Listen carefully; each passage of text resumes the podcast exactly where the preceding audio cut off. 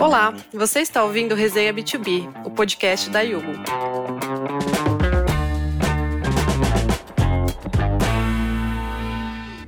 Sejam bem-vindos ao nosso episódio de hoje, onde nós vamos falar dos desafios da área de prevenção a fraudes e meios de pagamento, especialmente nessas épocas mais movimentadas do ano, como esse segundo semestre, que terá Copa, eleições e a Black Friday, que é um período intenso de vendas. Eu sou a Daniela Leite, do time de marketing da Yugo, e recebo hoje dois convidados para falar sobre esse assunto. O Bruno Rodrigues, nosso head de prevenção a fraudes, e o Daniel Lucas, que é gerente de projetos na área de prevenção na Globo.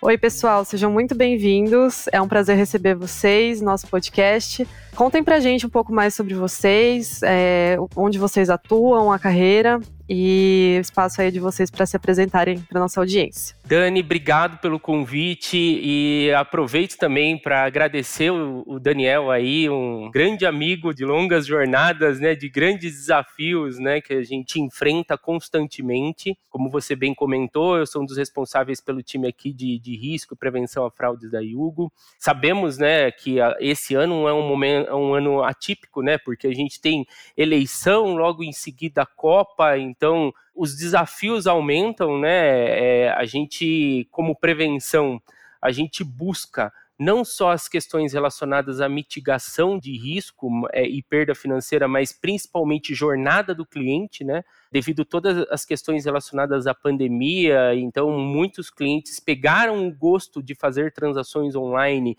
e como que a gente consegue atribuir isso é, com uma experiência positiva, né? Uma experiência que não tenha tanta fricção, né, e que em poucos segundos ele consiga fazer um, um, uma determinada a, compra, mas que também ele se sinta seguro realizando aquela transação. Então, acho que esse é o grande desafio que a gente tem como área, né? E é isso que a gente vem trabalhando fortemente. E eu queria também escutar um pouquinho de como que a Globo aí vem se preparando aí com o time do Daniel. Obrigado, Daniel, de novo e seja super bem-vindo. Obrigado, Bruno. Obrigado, Dani. Obrigado, Hugo, pelo convite. Eu tô aqui na Globo, no time de produtos digitais. Né, eu lidero toda a frente do Globoplay, principalmente, mas de todos os nossos novos produtos e lançamentos que a gente tem feito aí nos últimos três anos, principalmente. Eu estou hoje com a frente de programas e projetos, né, então eu tenho aí uma expertise de riscos, é, já trabalhei em, em, alguns bancos, né? Já trabalhei tanto na Vivo, no Santander, tive uma outras experiências no mercado de food delivery. E hoje aqui na Globo a gente está com um desafio muito grande de transformação digital. Né? A gente acredita que para a nossa mudança de cultura, principalmente, a gente precisa ter um bom planejamento, a gente precisa ter essa análise de risco pré-lançamento de um produto e principalmente aqui da área, quando a gente fala em produtos digitais, a área de prevenção a fraudes é uma área super importante desde o início.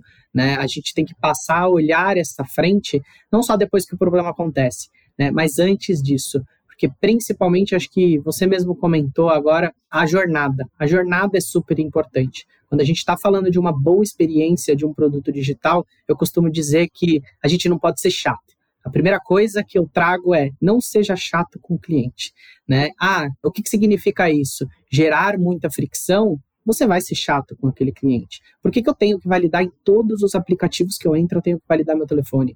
Todos os aplicativos eu recebo SMS. Eu não sei nem se aquele SMS é verdadeiro, né? Então, ou seja, cabe a gente, dentro das, principalmente de grandes empresas, estruturar qual é a melhor experiência para o cliente. Né? E aí a gente avança no nível de biometria, no nível de telemetria, que os bancos hoje já estão tudo avançando sobre isso, e ter um bom processo de identificação, ter um bom processo de autenticação, seguramente traz segurança para o nosso cliente, e mais do que isso, ele vai estar tá gostando do nosso produto. E quanto mais o cliente está engajado, melhor para todo mundo, melhor para o cliente, melhor para a empresa, melhor para a gente que está desenvolvendo esses projetos.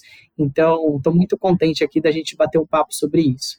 E contando um pouquinho aqui da Globo, né, a gente teve um grande desafio ao longo dos últimos anos aí, que foi todo o nosso crescimento de Globoplay, né? A gente tem um crescimento de consumo de conteúdo que é super importante, né, em um mercado que é altamente competitivo, né? Então, nos últimos dias aí, no último mês, algumas empresas de streaming vieram ao mercado falando quedas de base de clientes, a gente está falando de empresas novas entrando no mercado com produto altamente qualificado, como o caso da Disney, hoje nossa parceira aqui no Globoplay, e mais do que tudo isso é a gente garantir que o cliente tenha uma boa experiência. Né? Então, as nossas parcerias hoje com o Deezer é para que você tenha hoje uma parceria de boa de música num bom aplicativo, assim como todos os nossos produtos de Premiere para quem gosta de futebol e principalmente para quem gosta de bastante filme, dramaturgia. Hoje o Globoplay está bem ativo trazendo todas essas visões.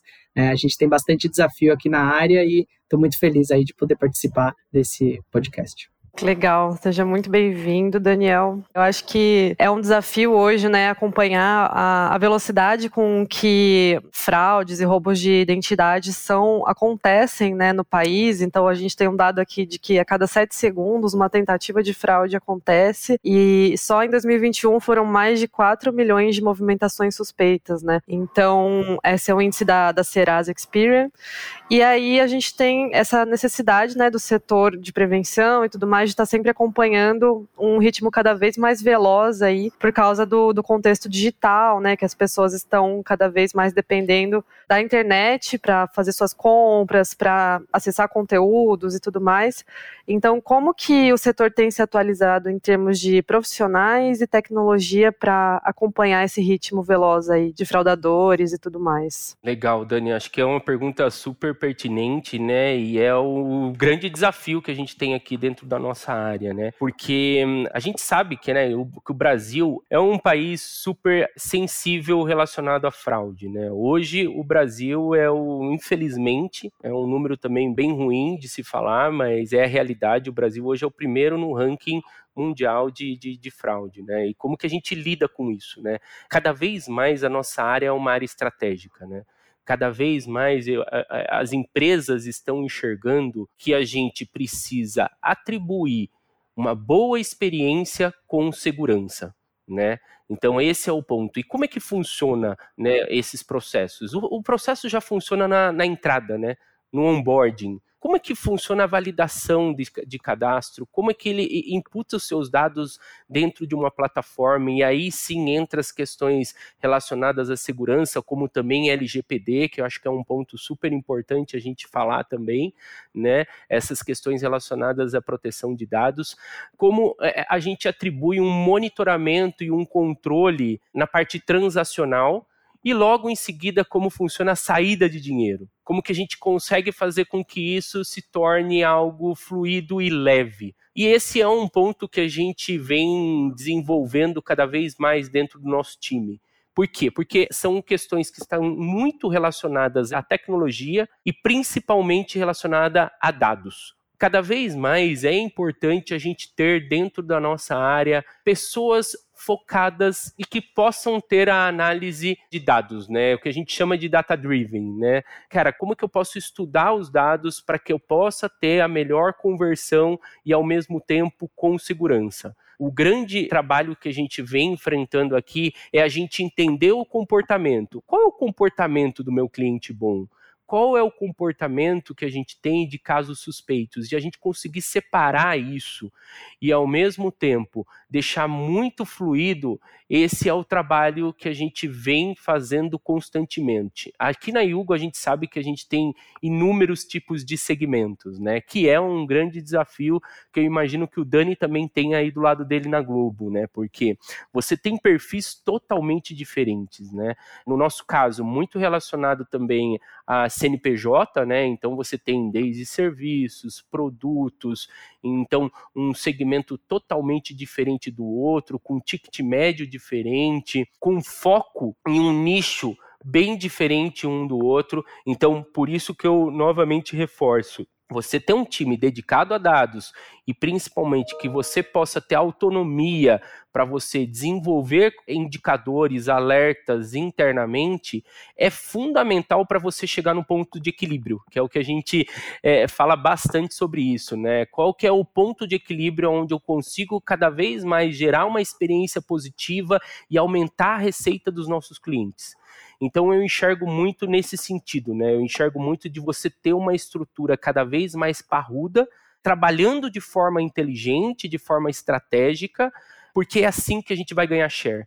É assim que a gente vai conseguir fazer com que o nosso cliente olhe para aquilo e fale: gente, eu não tive dificuldade nenhuma para eu, eu, fazer um processamento de, de, de, pagamento dentro da Iugo, dentro da Globo, e ao mesmo tempo eu me senti muito seguro, né? Então, essa sensação de você se sentir seguro em realizar uma transação online, eu acho que é isso que a gente traz como estratégia dentro do nosso time. Excelente, Bruno. Eu acho que você traz um ponto que eu costumo falar bastante, que é educação, tá? Quando a gente fala de profissionais, esse é um mercado novo, principalmente para fora de bancos.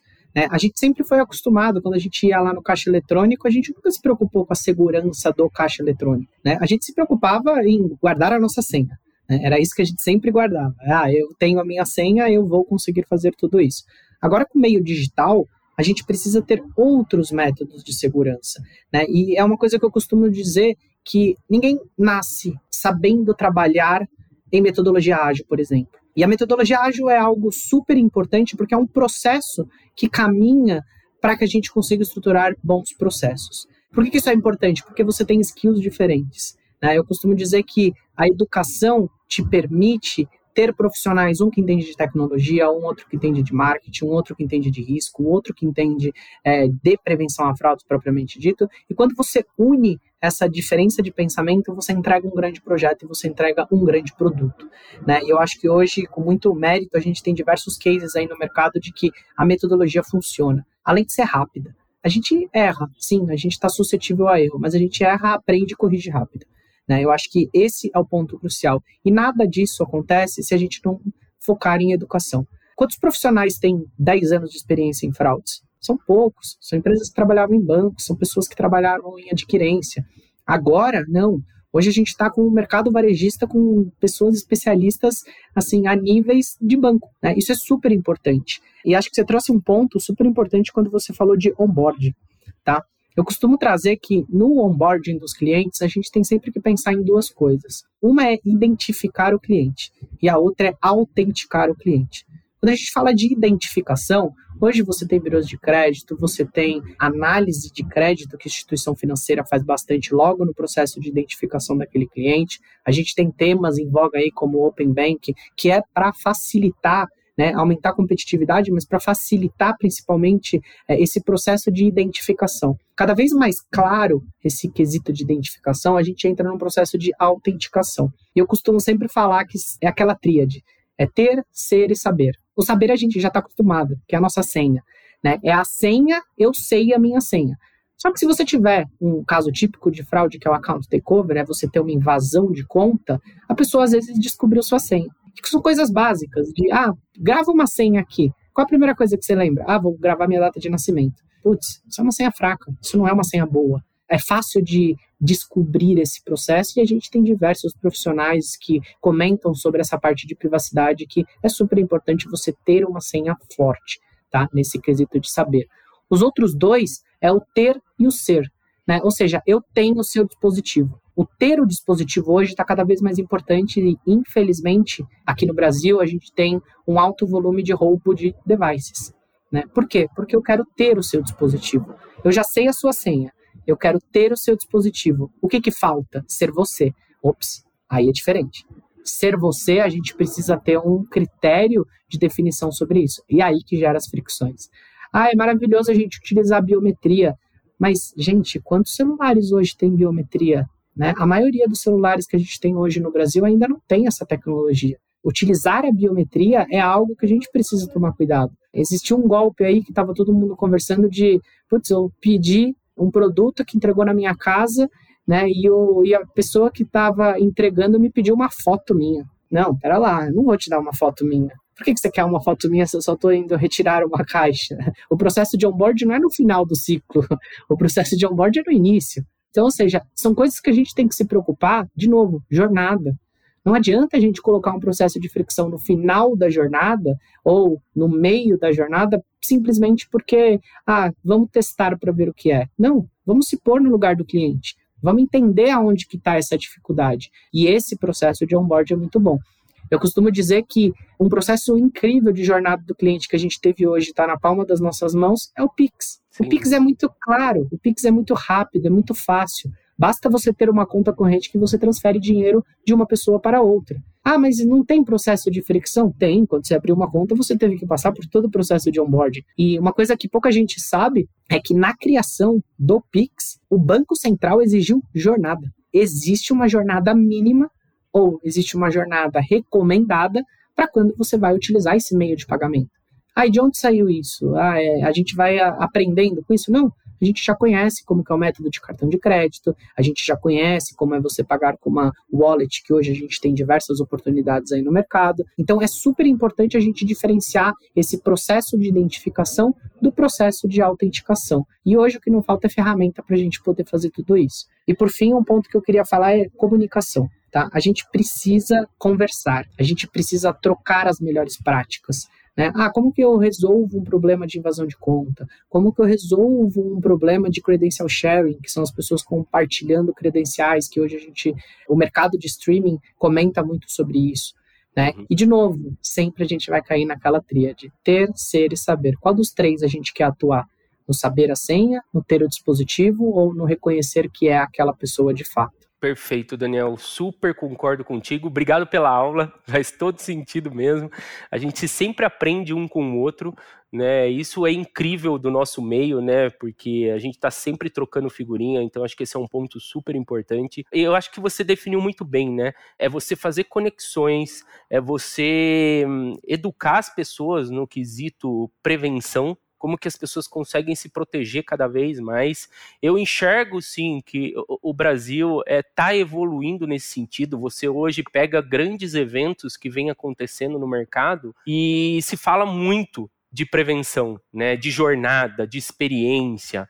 Então assim, eu vejo que a gente está caminhando para isso, né? Mas a gente a gente tem muito ainda que, que construir, né? E aí envolve pessoas, processos, políticas, regras, sistemas, né? Eu acho que não existe um sistema isolado que resolva todo o seu problema.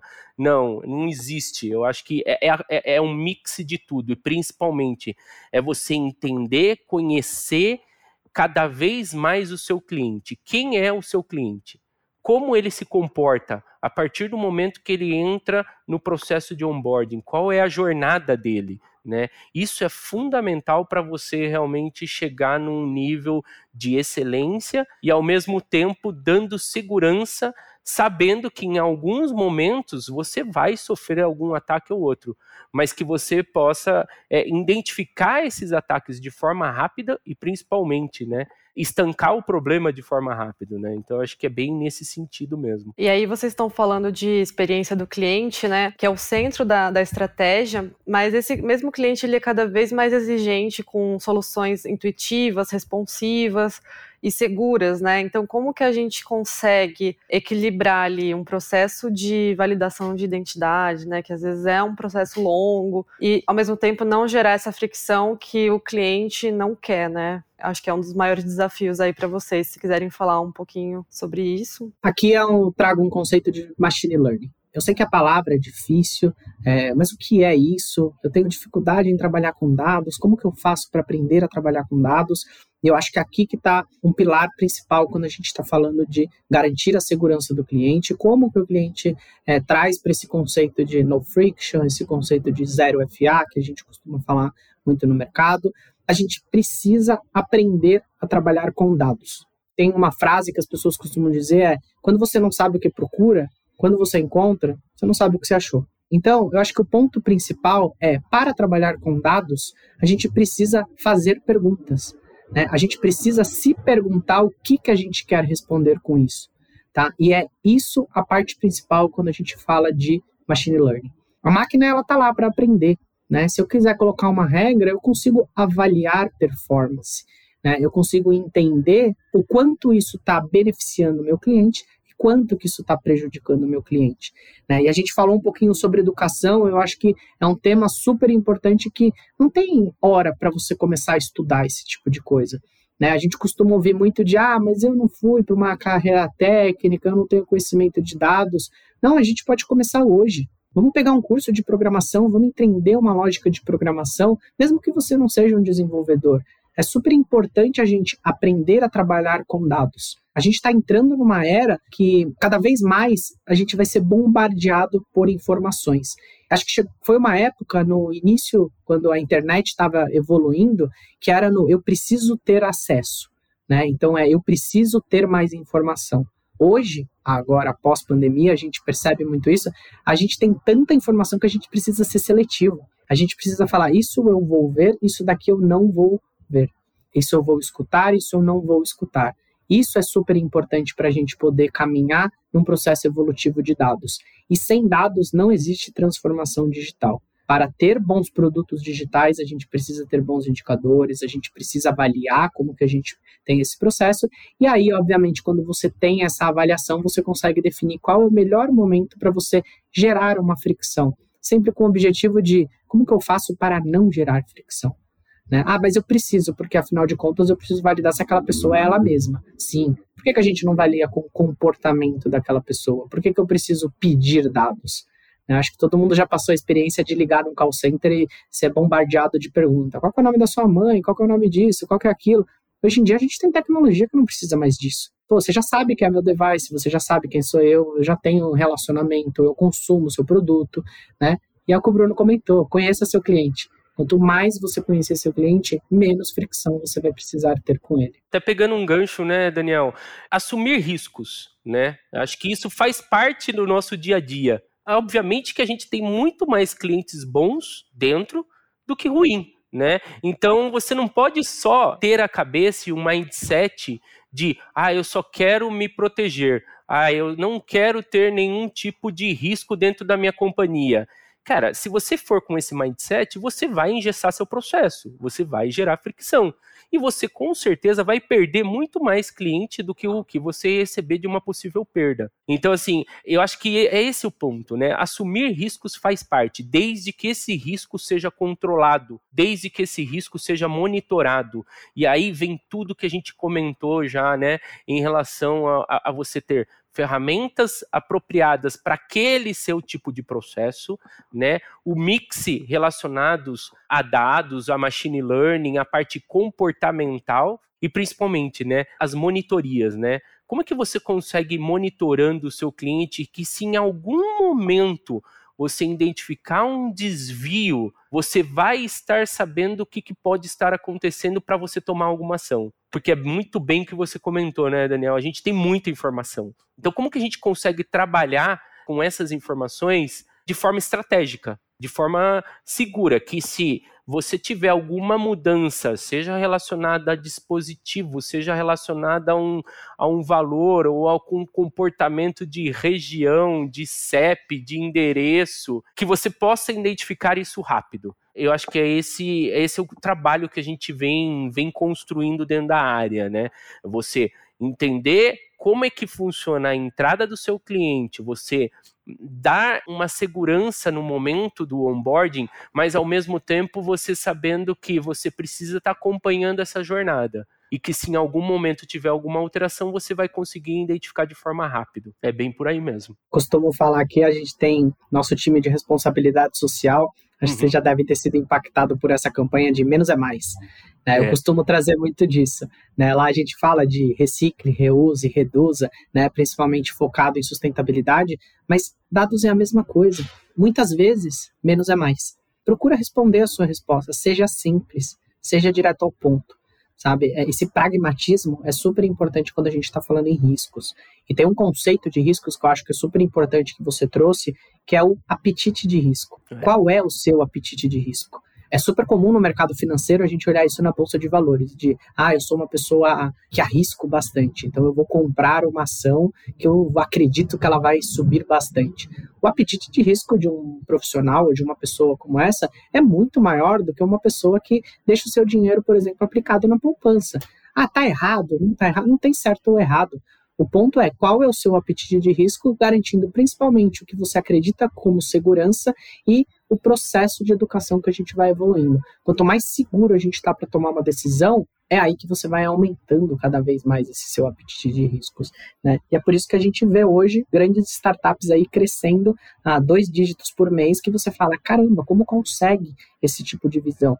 É um apetite mais alto, é risco-retorno. Então eu assumo tomar um risco um pouco maior para ter um retorno melhor.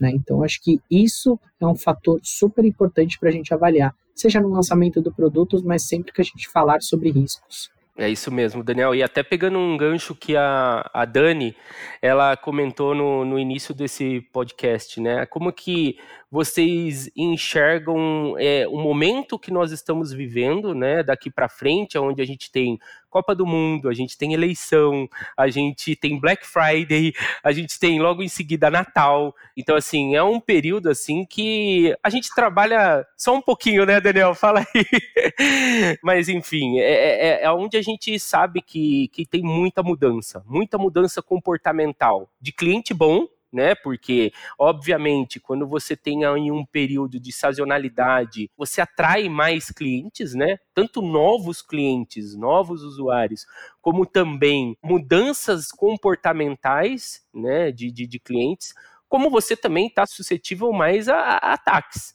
né? Porque é onde o fraudador também se aproveita, né? Ah, peraí, tá tendo algumas mudanças de comportamento, é um período aí de muitas é, decisões é, no, no país e também de festas, então é aonde as pessoas se aproveitam também no mau sentido, né?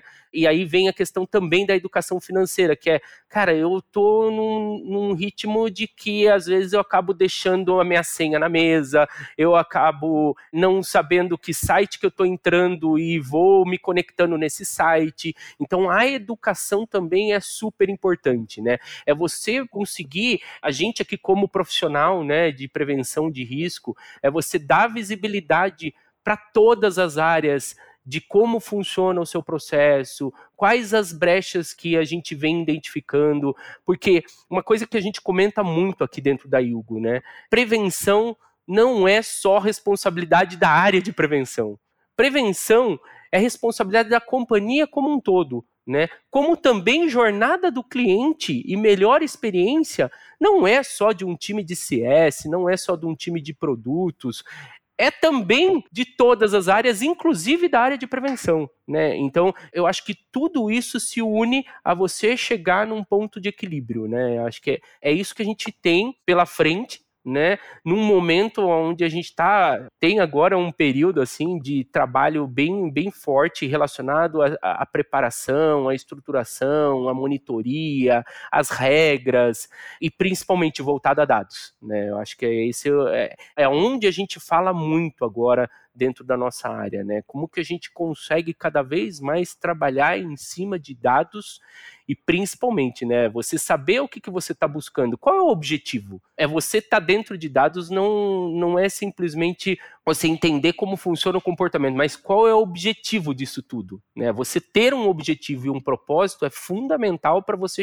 atingir o resultado que você quer. Quando você fala de futuro, para mim, eu acho que é um ponto super importante da gente ter consistência. Tá? A gente tem que estar sempre preparado. E isso é dos dois lados, tanto no momento em que você faz uma venda, quanto no momento que você está se precavendo. Como eu comentei, a gente está gerando aqui, na, aqui no Globoplay em específico, a gente tem diversos lançamentos. Eu lembro quando a gente estava discutindo aqui sobre o lançamento de Pantanal. Né? Todo mundo, ninguém sabia o que era, era um remake de novela, como que foi o sucesso e tudo mais. E a gente falou, não, vai ser uma novela que vai ser muito boa, vai ser uma novela que vai, todo brasileiro vai assistir. Né? E aí fica aquele, aquele speech de, putz, o pessoal de vendas gosta de exagerar e tudo mais. E no final das contas foi o esperado. Né? Hoje é um grande sucesso. Isso foi super importante aqui pra gente. E a gente estava preparado. Né? A gente estava preparado por quê? Porque a gente aprendeu com o nosso histórico, o nosso passado. Hoje, o Big Brother Brasil é um grande case de sucesso por conta dessa volumetria e de toda essa preparação que a gente tem aqui dentro de casa. Né? A gente se ajusta em tecnologia, a gente se ajusta em dados, a gente se ajusta em pessoas e estruturas. Por quê? Para a gente poder garantir essa sinergia e essa comunicação. Então, tanto para um lado, quando você está fazendo o lançamento de um produto, quanto para o seu lado de prevenção. Né? Então, a gente está sempre preparado. Né? A gente sabe que isso pode acontecer. E acho que o ponto crucial, tem dados de mercado que assustam, que hoje uma fraude chega a ser detectada em 300 dias. Gente, 300 dias é muita coisa. Exato. É muito um ano, né? tempo. Né? né? A gente manda um bolo de aniversário, a gente costuma falar, né? Porque é, realmente é, passa muito tempo. E aí que entra a tecnologia. Né? A gente reduz muito isso. Dados da IBM já mostram que a detecção está cada vez mais, mais rápida. A gente tem hoje cada vez mais profissionais especialistas em cibersegurança que vão a público contar qual é o nível de, de segurança que a gente tem que ter sobre isso. Né? As pessoas há dois anos atrás ou há cinco anos atrás sequer entendiam o que era o conceito de phishing.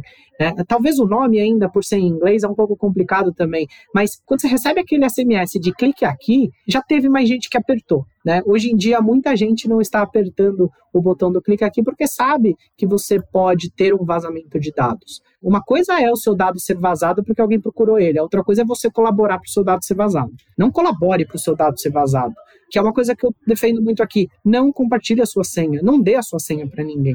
Ah, mas é só minha mãe, é só meu pai, é só meu filho. É, você dá sua senha para o seu filho e seu filho passa para todo mundo da escolinha. Quando você vai ver 50 pessoas têm acesso ao seu dado. Vamos se precaver, vamos segurar esse tipo de coisa.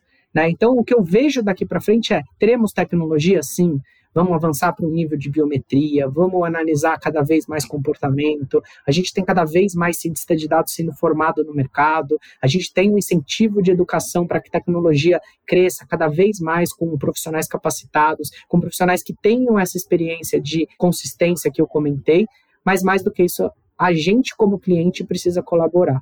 A empresa hoje está cada vez mais, tem um termo de customer experience que eu gosto bastante, que é o customer centric. O cliente está no centro, sim, o cliente está no centro.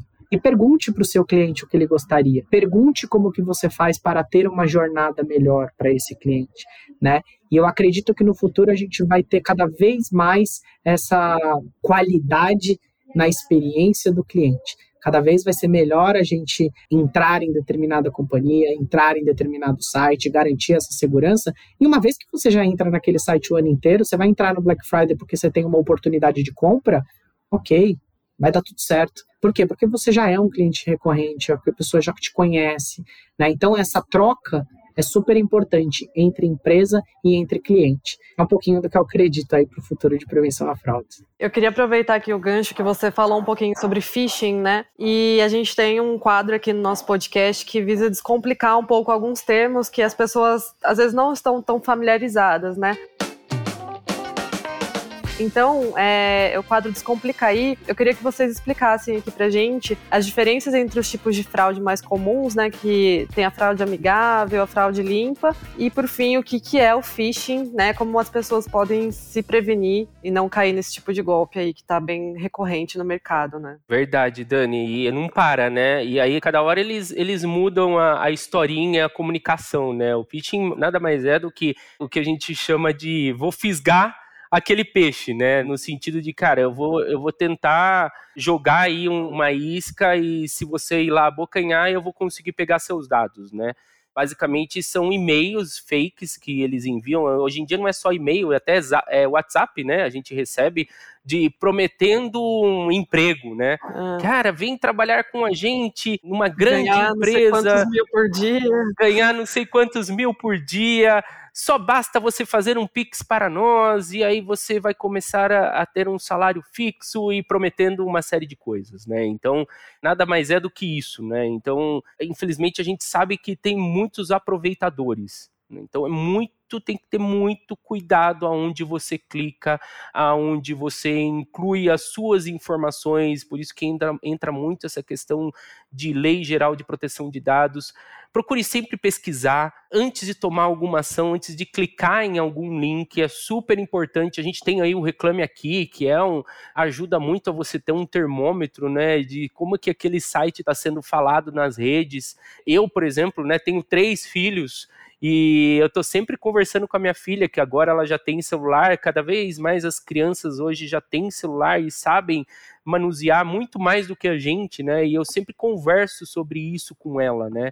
Não clique em nada, toma cuidado. Se você receber algum tipo de mensagem, não faça nada, é, vem, pergunta para mim, pergunta para sua mãe. Então, acho que isso é super importante, é você educar, você doutrinar, você mostrar e dar visibilidade que, assim, infelizmente tem os aproveitadores, né? E aí quando a gente fala de fraude, né, a gente tem sim N tipos de fraude hoje em dia, né? A gente tem a invasão de conta, né, que é o call takeover, né, que o, que o Daniel já mencionou muito bem, que é o cara que consegue seus dados, invade sua conta e aí começa a distribuir dinheiro em outras contas que ele mesmo vai criando com outros dados de outras pessoas, né?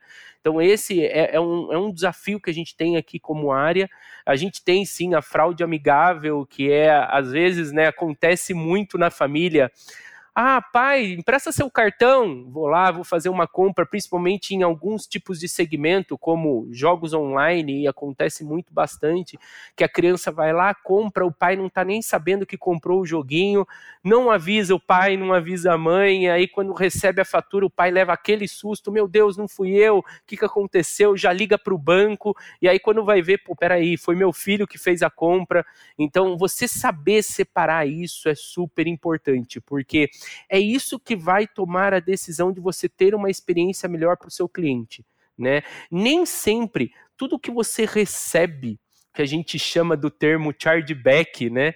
Nem tudo que a gente recebe de chargeback é uma fraude. Né? Em exemplo, esse caso que eu comentei com vocês da criança que pega o cartão do pai e, e o pai não está sabendo. Isso daí não é uma fraude, isso daí é o que a gente chama de é um desacordo comercial, alguma coisa que aconteceu e que faltou comunicação entre a família para ser resolvido o problema né? A gente tem sim a questão relacionada à fraude, né? Que aí sim é o cara, tem o que a gente chama de o amador e tem os profissionais, né? Que elaboram um pouco mais justamente para ir abrindo as portas e identificando brechas na plataforma, né? E aí você tem o desacordo comercial, né? Ah, eu pedi um tênis, exemplo, eu pedi um tênis 38, chegou um tênis 42 cara, ao invés de eu ligar no site para resolver o problema, eu estou ligando no meu banco. Então entra a educação. Cara, quando você fez uma compra, você recebeu o produto, antes de você tomar alguma decisão de entrar em contato com o seu banco, se é algo relacionado àquele produto, entre em contato com o site. Tenta resolver diretamente com o site aquele problema né? Às vezes é um, é um problema simples de ser resolvido, de olha, estou devolvendo aqui esse produto e me envia o produto correto e pronto, seu problema já foi resolvido. É, ao invés de você entrar em contato com o seu banco e aí a gente recebe essa informação, o estorno demora muito tempo. Então eu acho que são processos que a gente precisa disseminar mais no mercado e principalmente é comunicar, é dar visibilidade para os clientes de como funciona o processo de um tratamento de chargeback, como é que funciona um processo de devolução de produto. Então, acho que são, são pontos super importantes que vale a gente estar tá mencionando aqui. Acho que tem um outro tipo de fraude que está super comum agora no mercado que é muito difícil de combater, é o SIM swap. O que, que é isso? É a troca do chip. Quantas vezes vocês trocaram o chip de vocês do celular. Talvez quando você foi fazer uma viagem, talvez quando você comprou um celular novo, ou quando você trocou seu plano porque estava lá um pouquinho um valor mais caro, você negociou e aí você viu que é, trocando você tinha esse tipo de informação. Né? Então, ou seja, esse é um tipo de visão que as empresas estão preparadas e que as empresas estão se precavendo para esse tipo de análise. Seja se comunicando com as operadoras, né? e de novo, a gente saiu do conceito de banco, né? O banco resolve muito o cartão. Né? Então, acho que o Bruno deu um exemplo muito claro de friendly fraud, que é claramente o meu amigo, outra pessoa, utilizando o meu cartão. E, de novo, lembra que a gente comentou lá do terceiro saber? Ele sabe a sua senha. Se você está utilizando, se ele está utilizando o seu cartão, ele foi, ele utilizou com a sua senha. Né? Então, ele sabe a sua informação, mas ele não é você. E aí, esse processo é super importante a gente garantir. E é super comum isso. Como dica, o que, que eu queria trazer, tá? Eu acho que o phishing, ele é a porta de entrada da engenharia social. Quando você recebe uma mensagem, você clica para uma e você é direcionado para uma página onde vai querer roubar os seus dados, né, é o início de tudo isso.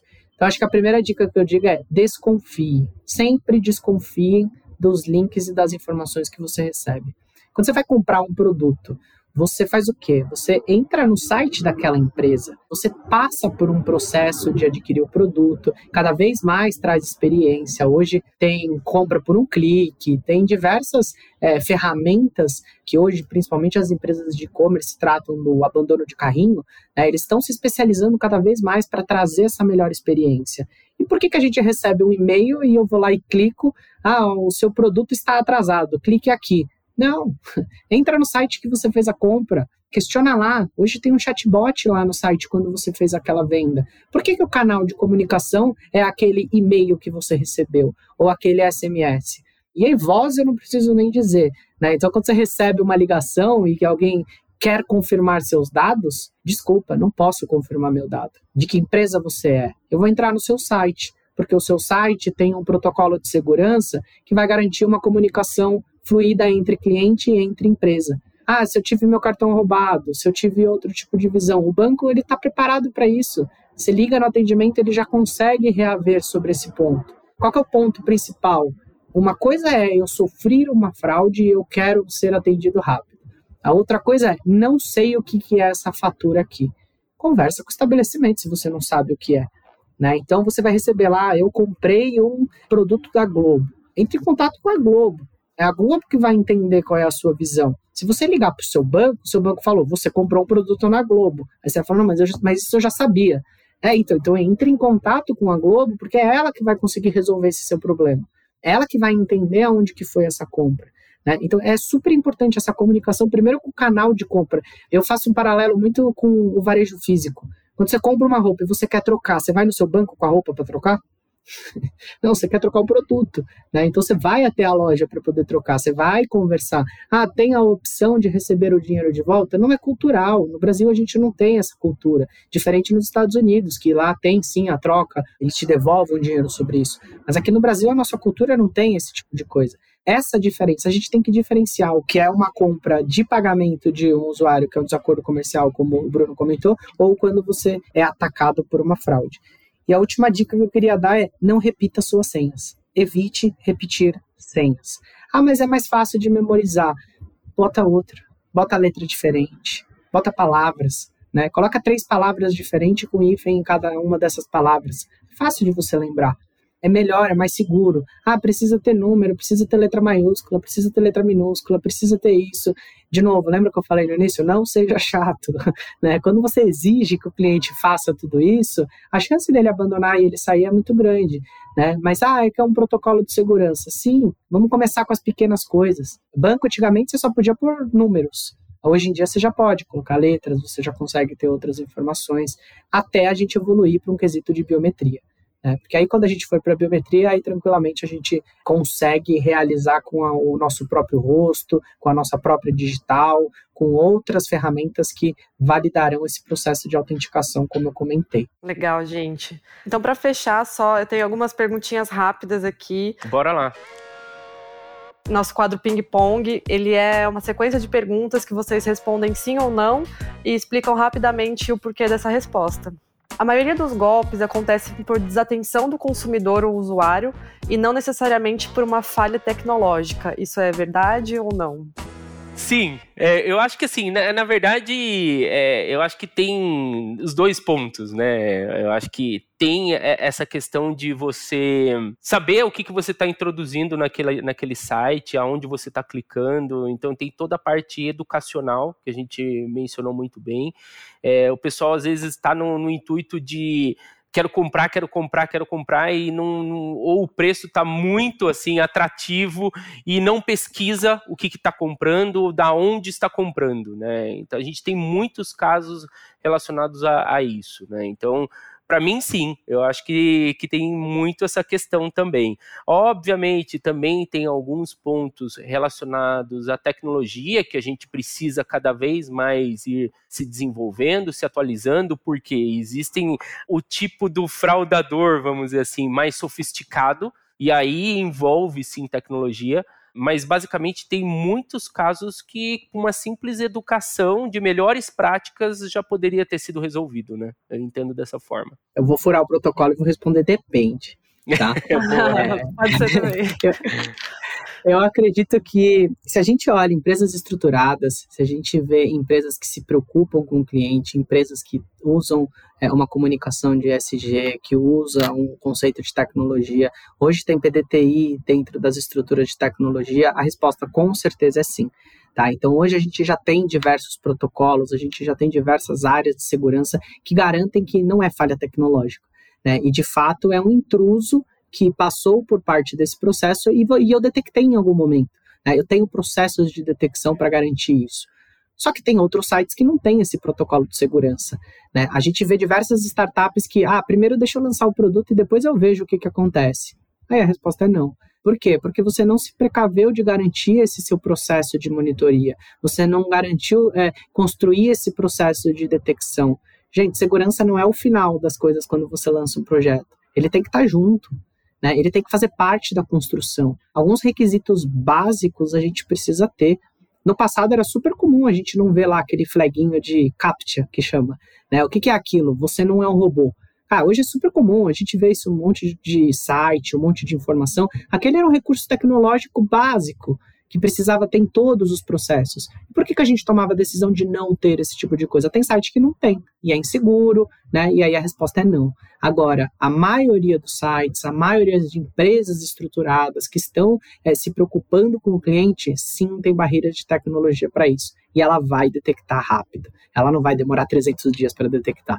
Né? Por quê? Porque ela tem um processo claro, ela tem uma análise de risco para conseguir detectar isso o mais rápido possível e te alertar volta aqui no site, troca sua senha. Né? Aconteceu algum comportamento estranho, troca sua senha. Mas é, eu volto no desconfie e troca sua senha. Boa. Hoje em dia, né, dá para alguém ficar ileso às tentativas de fraude, né? Então, é uma coisa tão comum que qualquer pessoa vai passar por isso um dia? Não, eu acho que a gente consegue se proteger sim, né? Eu acho que os pontos que o, que o Daniel até mencionou anteriormente, né? É a questão da educação, a questão das senhas, é você estar sempre atento o que, que você está comprando, aonde você está introduzindo as suas informações. Eu acho que tudo isso é importante e você consegue se proteger. Eu vou no inverso, Bruno. Boa. É isso aí. Eu vou no inverso de você. Sim, seremos vítimas de alguma fraude em algum momento.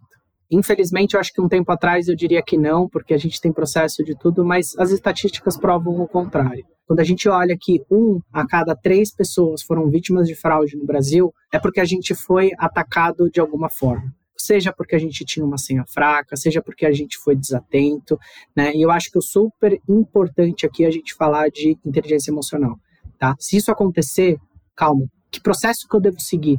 Quem que eu devo perguntar? Se alguém ligar e falar, ah, eu tô aqui com a sua mãe, ok, você não precisa se desesperar, entre em contato. Como que você vai entrar em contato? Como que você vai fazer esse processo? Tá aí esse monte de conteúdo de educação que a gente está falando para que isso seja bem precavido. A gente tem uma empresa de tecnologia americana, dos principais smartphones, principalmente mais de classe AB aqui no Brasil, né, que o protocolo deles é segurança. É garantir a sua segurança para que, se roubarem o seu celular, ele apaga, apaga seu celular, apaga. Putz, mas eu vou perder um prejuízo. Você pode ter um prejuízo muito maior. Né? Então, como que você vai evoluir? Como que a gente evolui nesse quesito de segurança para garantir que quando a gente sofrer alguma fraude, a gente sabe como agir? Tá? Eu acho que isso é algo super importante e a gente sempre fala nos nossos quesitos de educação. Tá? Então, quando acontecer, não se desespere. Tá? Tem processos para a gente reaver, para a gente garantir e cada vez mais a gente está colocando protocolos de segurança para que você não seja uma vítima de fraude. Os dados e a inteligência artificial vão ser o combustível né, de uma boa tecnologia antifraude, ou já são né, o combustível? Sim, fundamental né? Eu acho que cada vez mais você é, incorporar tecnologia voltado a dados, voltado a machine learning, inteligência é, artificial, vai ajudar sim a gente traçar as melhores estratégias de risco, né? Então, na minha, na minha opinião, sim. Sim, com certeza. Eu acredito, assim como o Bruno, inteligência artificial e dados, a gente falou isso bastante hoje ao longo da nossa conversa. Né? Então a gente precisa evoluir o entendimento. Tá? E eu sempre volto. Qual é a pergunta? Né? O que queremos responder? Os dados não é a bala de prata. Tá? Ele é o meio. O que a gente vai querer, a gente sempre vai precisar do ser humano questionando né? essa visão crítica, essa visão crítica os dados não vão entregar para a gente. Isso vai depender da gente para tomar boas decisões. E por último, o monitoramento de fraudes ele deve ser preventivo em vez de reativo? O monitoramento, sim, né? Eu acho que esse é um atributo que a gente trabalha bastante, é você estar tá acompanhando e monitorando o, o, comportamento do seu cliente, então isso é fundamental. Em alguns momentos ele acaba sendo reativo, mas ele é reativo para não causar um dano muito maior, né? Acho que tem esse, esse ponto. E tem as questões relacionadas a você monitorar aquele comportamento e aí sim tomar as ações quando você identifica algum tipo de desvio e você consegue reverter aquela, aquele desvio, né? Então acho que tem esses dois pontos aí. Sim, monitoramento é prevenção a fraudes, tá? É prevenção. E a gente precisa ter cada vez mais uma visão clara sobre isso. Né? Não é porque eu estou detectando, né? As pessoas costumam muito falar, não, área de monitoramento são detecções. Sim, detecção faz parte do processo. E a tomada de decisão é para se prevenir de atos futuros. Né? Então, o conceito de você ter um processo de monitoramento, você ter uma área de monitoramento dedicado, é para o quê? Para você tomar decisão daqui para frente, é para o futuro. Né? Então, sempre que a gente está falando do hoje para amanhã, é prevenção. Ah, eu detectei o que aconteceu. Aí a gente está falando do passado. Né? Então, é super importante ter áreas estruturadas, ter pessoas responsáveis sobre isso, e sim, é uma ação super importante. É um meio para prevenção. Perfeito, gente. Bom, é, chegamos no fim da bateria de perguntas aqui. É, eu gostaria de abrir esse espaço para algum comentário final que vocês queiram fazer, deixar um contato ou algum recado. E a gente agradece muito a participação de vocês. Foi um papo incrível, com certeza daria para a gente explorar mais o assunto. Então, estão convidados aí para voltar mais vezes aqui no Resenha. E a gente pegar várias abordagens diferentes sobre esse assunto. Então, muito obrigada e o espaço é de vocês agora. Dani, eu gostaria primeiramente de agradecer o, o, o tempo e esse espaço, que eu acho que cada vez mais é importante a gente falar sobre isso, sobre esse tema. É importante a gente explorar e a gente ser transparente do que vem acontecendo, do que a gente vem enxergando. Então eu acho que é, a gente conseguir esse espaço com vocês, é, a gente só tem a agradecer. E agradecer o Daniel também pela oportunidade, pelo tempo. Não é sempre que nós temos um global dentro do nosso podcast. É, então, Daniel, obrigado aí por ter aceito esse convite, obrigado pelo seu tempo e você sabe que você tem portas abertas aqui na Yugo para quando você quiser voltar, vamos trocar mais figurinhas, vamos falar bastante sobre esse tema. E estamos ansiosos para saber qual é a próxima novela, hein? Valeu! ah, é, muito bom. Muito obrigado, Bruno. Muito obrigado, Dani. Eu queria parabenizar vocês, acho que pela iniciativa. É, mostra cada vez mais a preocupação da Yugo com seus clientes, com a segurança é, do cliente, seja de vocês ou seja até de outras empresas, como no nosso caso aqui da Globo. Né? Eu acho que esse tema era super aberto. Quantas vezes é, falar temas de prevenção ficava tudo fechado entre emissores, entre adquirentes, e hoje você vê empresas do comércio varejista conversando sobre tudo isso. Então eu fico muito feliz de estar aqui batendo um papo com vocês. Agradeço novamente o convite, fico muito feliz de participar em próximos e futuros. É, muito obrigado. Próxima novela não posso contar ainda, mas teremos próximos lançamentos do, do Globoplay essa semana, saindo o último episódio aí de um grande sucesso sertanejo que a gente lançou. Então acho que vale a pena assistir, que está muito legal. Aproveitem. Muito obrigado pela oportunidade e precisando pode contar comigo. Bacana, obrigada, gente. E obrigada também aos nossos ouvintes que nos escutaram até aqui. É, então, se você gostou desse episódio, compartilha aí, é, deixa essa informação chegar a mais pessoas e vamos transformar o mercado aí com conhecimento. Obrigada e até a próxima. Esse foi o nosso episódio de hoje, mas a nossa resenha continua. Acesse o blog da Yugo e aproveite nossos conteúdos para potencializar a sua empresa. Até a próxima quinzena com um novo episódio para você.